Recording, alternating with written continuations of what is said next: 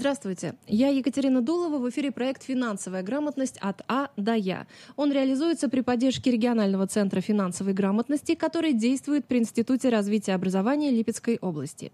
И сегодня наш гость, управляющий Липецким отделением Пенсионного фонда России Евгений Павлов. Евгений Николаевич, добрый день. Добрый день. Говорим о пенсионных накоплениях.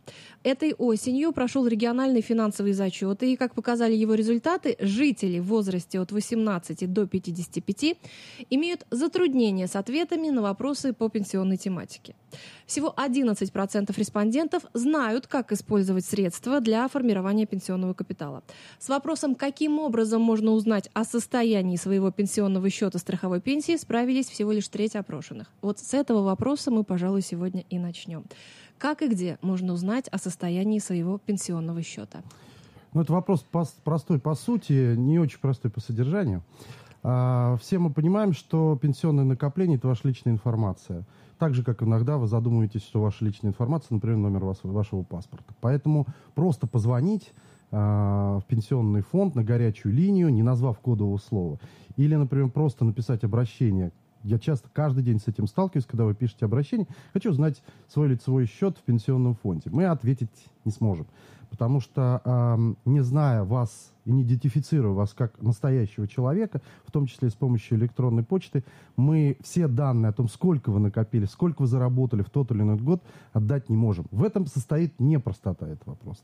А по сути вопрос достаточно простой. Вы можете сойти на сайт госуслуг и на сайт ПФР, э, сделать себе личный кабинет, где вы полностью идентифицируетесь с помощью соответствующих правил, которые есть на ЕПГУ или на сайте ПФР. Кроме того, вы можете обратиться обратиться в нашу клиентскую службу для того, чтобы придумать себе так называемое идентификационное слово, чтобы вы могли работать с горячей линией, мы точно знали, что это вы. Либо вы должны прийти в нашу клиентскую службу, и советую не использовать нашего настоящего вот человека, который сидит в окошке для того, чтобы вам дать э, состояние лицевого счета, а подойти к волонтеру или к менеджеру клиентского отдела и, собственно говоря, с помощью гостевого компьютера узнать лицевой счет вашего ваших накоплений в пенсионном а фонде. А почему не подходить, вы советуете? Потому что эта процедура достаточно не быстрая, на самую честно говоря, быструю услугу. То есть э, вы приходите, вам выдают талон, как и во всех клиентских службах, большинства и в банке, да. Вы сидите на стульчике, после этого вам вызывают, вы работаете с соответствующим оператором и затягиваете быструю процедуру там на свои 30-40 минут. Время это самое важное, что есть в том числе для пенсионера, если, конечно, вы не хотите просто поговорить. Поэтому мы рекомендуем... Такое тоже бывает. Такое тоже бывает. Поэтому мы рекомендуем сделать три простых вещи. Первое, сделать себе кабинет э, в ПФР с помощью сайта госуслуг, либо с помощью нашего сайта, и вы будете идентифицировать себя и запрашивать любую информацию, прийти в клиентскую службу и получить информацию там, либо все-таки с помощью сотрудников ПФР завести вот такое идентификационное слово, когда мы будем вас точно воспринимать как нашего точного клиента, которому мы можем дать персональные данные. Все, собственно говоря, так же, как иногда вы звоните на горячую линию, там, ну, не знаю, Сбербанка. Пока человек не убедится, оператор с той стороны, о том, что вы есть вы, э, соответствующий ответ вы не получите. Но вы его получите однозначно. Ну вот расскажите о главных параметрах, которые сегодня влияют на расчет пенсии человека. А, в начале нашего разговора сказали, что треть людей ну, не смогли ответить правильно на те или иные вопросы, которых интересуют. Вы знаете, это даже такая большая цифра на самом деле, большое число. А, в связи с тем, что Некоторые люди, которые вообще к пенсионному возрасту подходят, например, не удосужились узнать, какой у них лицевой счет и какие накопления пенсионные. Потом они задают вопрос о том, а почему у меня такая пенсия, т.д. и т.п. Это хорошие вопросы, но они как раз базируются на том, что вы ничего ну, не поинтересовались, не знаете пенсионного законодательства. Оно очень простое. Хотя в нем было значительное количество изменений, но я не знаю, там, с какого года вы лично начали работать. Вот помните свой первый рабочий день, там, 86-й, 96-й, 2000-й. А, допустим, вы начали работать в 96-м году. А, серьезное изменение в законодательстве пенсионного фонда произошло в 2002. Вот для таких людей чуть сложнее расчет пенсии. Для тех, для кого основное рабочее время с 2002 года, это и есть дата а, такого серьезного изменения в а, производимых накоплениях пенсионного фонда и расчетах, переход на так называемые баллы, все достаточно просто. Первое, от чего зависит э, пенсионное накопление и будущая пенсия, это стаж. А, хотя государство защитило даже людей, которые вообще не работали. Они получают так называемый минимальный размер выплаты социального обеспечения.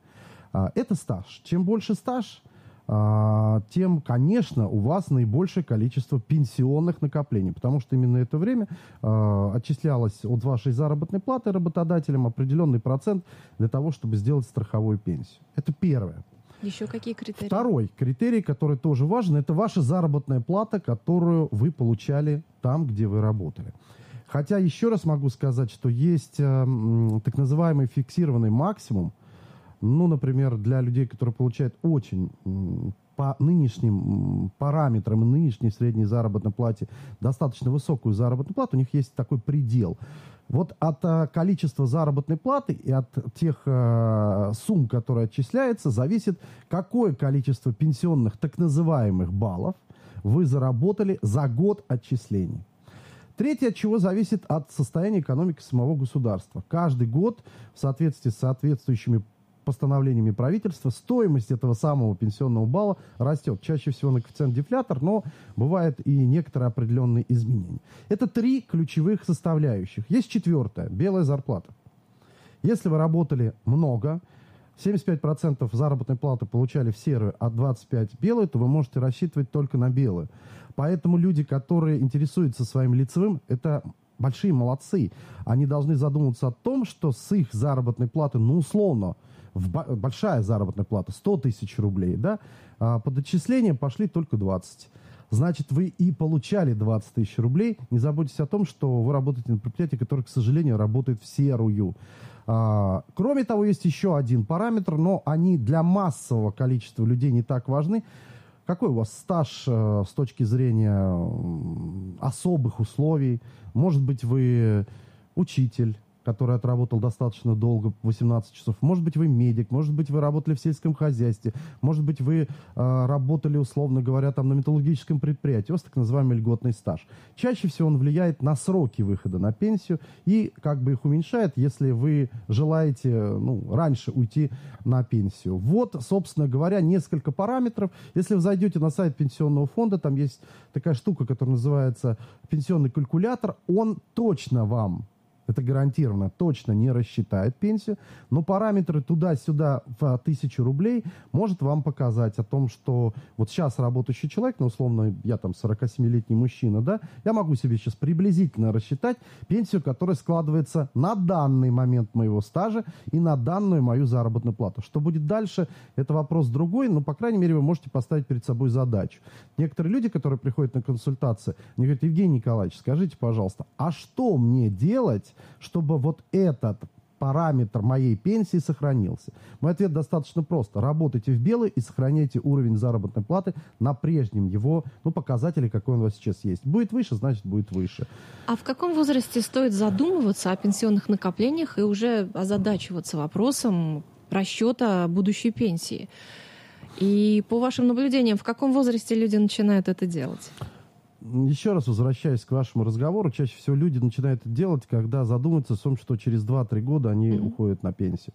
Это очень-очень поздно. А некоторые задумываются за год до этого, а некоторые в момент, когда вообще не заботятся о своей пенсии. В каком возрасте лучше об этом думать? А, я бы пошел э, за государством, и начинал это делать лет за пять, до предполагаемого выхода на пенсию.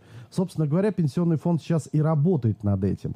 Так называемая заблаговременная работа с пенсионером за пять, за два, за один год, чтобы мы при назначении пенсии выходили ну, в такой благоприятный финал. Я говорю не по размеру пенсии, я говорю по волнению людей. А если говорить о пенсионных накоплениях в целом, то заботиться о своей пенсии и для меня эта работа тоже достаточно новая. Я год возглавляю пенсионный фонд в Липецкой области. Да?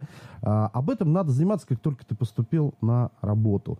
И задавать себе тоже два простых вопросов. Работаю я ли в организации, которая работает в белую? Это первый вопрос, который должен а, в, лезть в голову любому человеку, рассчитывающему на свое будущее. И второе, какой размер пенсии у меня будет э, в будущем, и смогу ли я на этот размер жить, или мне нужны иные накопления. Вот э, мои советы, начиная с первого дня работы, но уж точно к пенсии, лет за пять точно.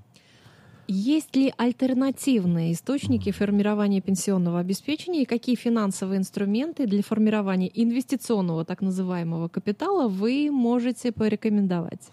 Я не буду столь умные слова использовать.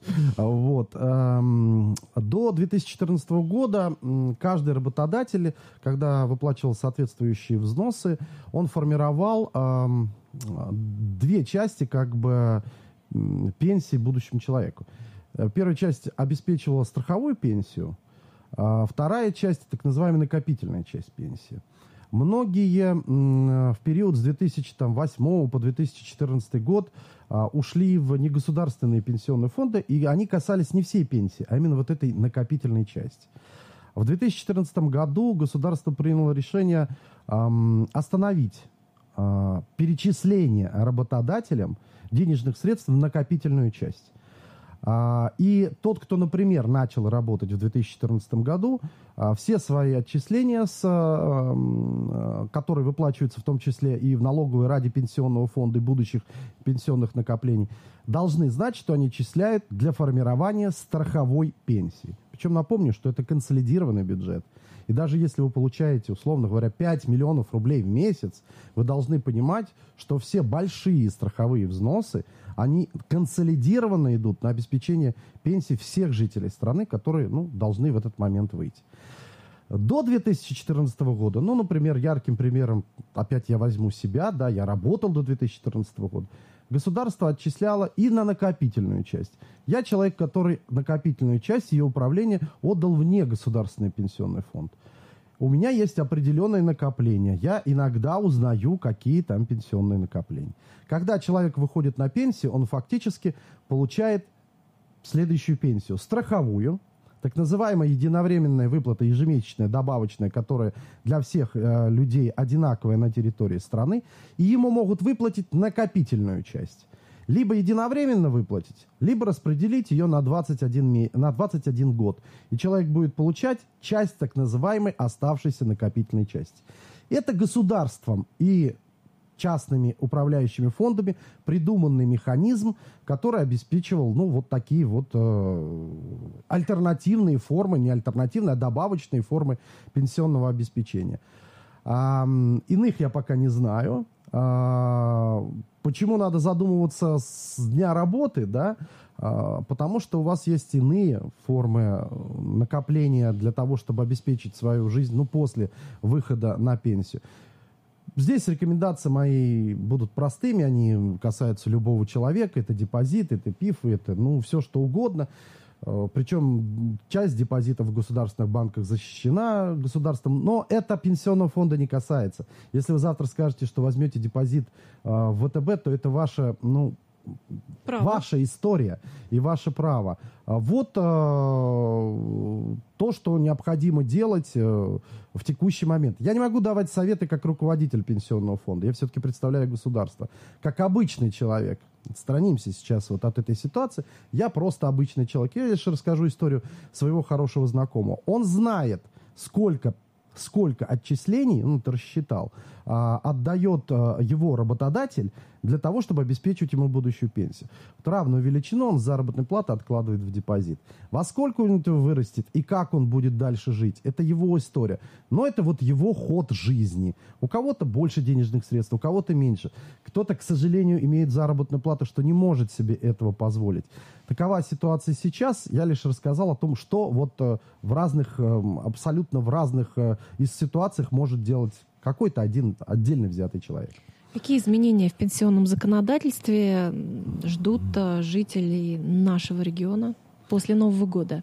Ну, серьезных, если мы говорим о пенсионном законодательстве, то серьезных изменений я не вижу.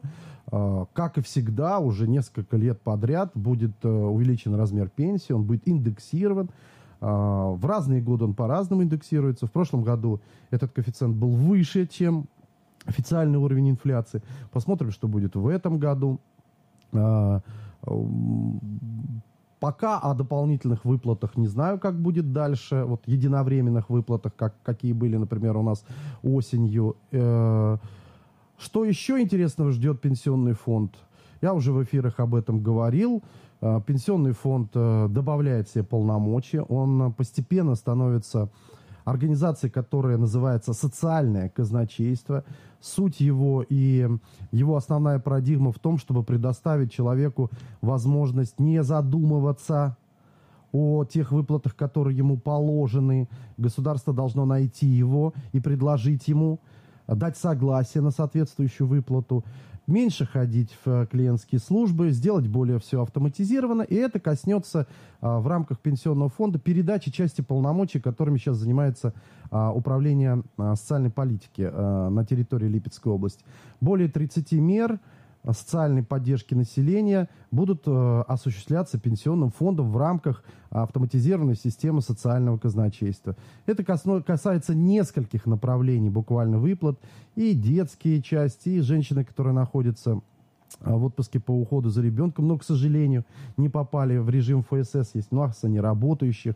Это и касается выплат, которые положены военнослужащим, и многое-многое другим, других. А, буквально через две недели мы начинаем большой такой эфирный марафон. марафон, да, потому что нам надо объяснить людям, что меняется и место подачи заявлений, и форма подачи заявлений, и возможности подачи заявлений, и простота подачи заявлений, сроки выплат, и многое-многое другое. возможность там работать с почтой, э, с банковскими картами. Ну, я не говорю, что меняется все, но мы, мы как бы, нам передают эти, эти функции, эти полномочия. Где обо всем этом можно узнать? И какие еще направления социальной поддержки есть у ПФР? Вот обо всем этом, где может Ну, конечно, прежде всего, это сайт гражданин? ПФР. Вы можете набрать российский сайт ПФР, там вообще отлично все идет, вот в виде различной инфографики, различных э, таких пошаговых действий. Вы можете э, зайти через сайт ПФР и на сайт ПФР Липецкой области. Ну, в конце концов, у нас есть ПФРовские инстаграмы ВК. Э, латинской аббревиатурой пишите «Пенсионный фонд». Липецк, либо вообще, там, я не знаю, в ВК или в э, Инстаграме набираете, извините за Э, ложную скромность. Евгений Павлов, э, это мои инстаграмы, и я каждый день общаюсь с 20-30 людьми э, в собственном телефоне для того, чтобы дать им ответы, либо мои специалисты это делают, мы обо всех этих вещах расскажем. Плюс, конечно, смотрите наше любимое телевидение, слушайте наше любимое радио. Мы договорились с несколькими каналами о том, что и в Инстаграме, и в ВК сделаем открытые эфиры. Присоединяйтесь, мы обо всем об этом расскажем. Кроме того, а, буквально в декабре месяце мы проведем такие селекторные хорошие совещания с общественными организациями, которые поддерживают вас, тех, кто будет получать новый выплат. Ну, например, военнослужащих. У нас есть союз военнослужащих в Липецкой области. Например, чернобыльцы. У нас есть союз чернобыльцев. И они тоже будут в курсе. Мы обязательно с ними все обсудим и расскажем о том, что ничего не меняется. Но как бы другое место и несколько проще будет формат подачи заявления, контроля за своими средствами. А количество иных выплат и социальной поддержки, оно в пенсионном фонде вырастет, как я уже сказал, с передаваемыми полномочиями.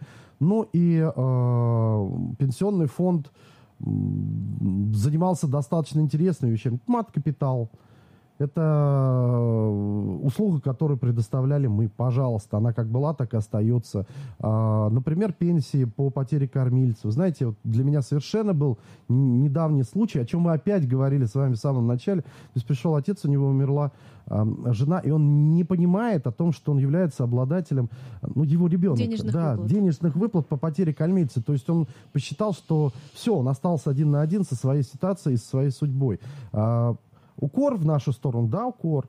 То есть мы не довели эту информацию до конца, но э, мы это будем делать, и э, все иные формы поддержки э, мы будем распространять. Новые – это то, о котором я сказал. Из тех, что являются новеллами этого года, ну теперь уже не новеллами, это, конечно, выплаты беременным малообеспеченным и э, одиноким родителям малообеспеченным. Все, формат вошел, работа вошла в такой хороший, добротный, рабочий формат, и мы уже понимаем окончательно и бесповоротно, где у нас положены выплаты, где у нас не положены выплаты, и мы в этом направлении работать будем и дальше, и надеюсь, что пенсионный фонд и будущего, форма социального казначейства э, будут хорошими помощниками, добрыми помощниками для всех тех, кто нуждается в тех или иных выплатах. Ну что ж, спасибо. Вместе с вами ждем позитивных изменений. Я напоминаю, что сегодня у нас в гостях был управляющий Липецким отделением Пенсионного фонда России Евгений Павлов. Я с вами прощаюсь. До новых встреч в эфире. Спасибо. До свидания.